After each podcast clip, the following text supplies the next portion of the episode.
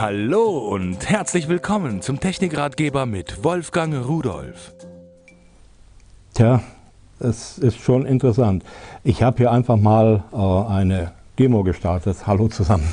Äh, Navigationssystem. Ein Navigationssystem mit Deutschlandkarte im 6 Zoll Format und äh, ich muss ganz ehrlich sagen, sehr hell. Display ist sehr hell, sehr kräftig. Äh, selbst wenn so ein bisschen die Sonne drauf scheint, kann man noch was erkennen. Das ist ja meist so ein Kritikpunkt bei vielen Navigationssystemen. Es nennt sich RSX60 3D. Es kann äh, Signale von sich geben, haben Sie gerade gehört. Es spricht natürlich, es kann auch die Straßennamen sprechen. Schauen Sie, das ist die Tunneldarstellung. Da muss ich übrigens sagen, da finde ich eins doof dabei. Obwohl das System weiß, dass es im Tunnel ist, sagt es dann irgendwann äh, GPS-Signal verloren oder so ähnlich. Ist ja klar, im Tunnel hat man keins, aber ist in der Software einfach nur ein Klacks, das irgendwann mal zu ändern.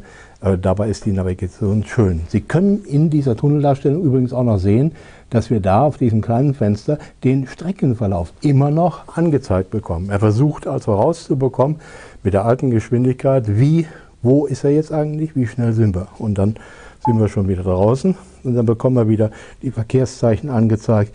Da vorne irgendwo kommt eine Rechtskurve. Hier ist dann Aufhebung des Überholverbots für Lkw. 300 Metern auf der linken Seite an. Und ich bekomme laufend irgendetwas erzählt. Dieses Navigationssystem hat auch ein DVB-T-Fernsehgerät eingebaut. Hier sehen Sie die Antenne. Und in Bereichen, wo man auch äh, über DVB-T Radiosender hören kann, da bekommt man die natürlich auch. Sie haben einen Videoplayer eingebaut, können also Ihre Videos sehen, äh, MP3s hören. Danke und so weiter. Also ein äh, Navigationssystem, was sehr schnell in der Navigation ist, sehr schnell in der äh, Berechnung der Route, Zubehör ist alles dabei. Äh, hier das Anschlusskabel. Gleichzeitig ist das auch die Antenne äh, für den eingebauten Rundfunkempfänger, mit dem die Verkehrsnachrichten empfangen werden und mit einbezogen werden in die Navigation. USB-Kabel, da können Sie es zu Hause anschließen an den Rechner, können auf die Speicherkarte drauf gucken, schreiben und so weiter, Ihre Daten darunter lesen. Und natürlich hier diese Halterung für die Scheibe. Software ist auch dabei. Übrigens da unten diese kleine Karte, wenn ich sie jetzt mal rausziehe, weiß nicht.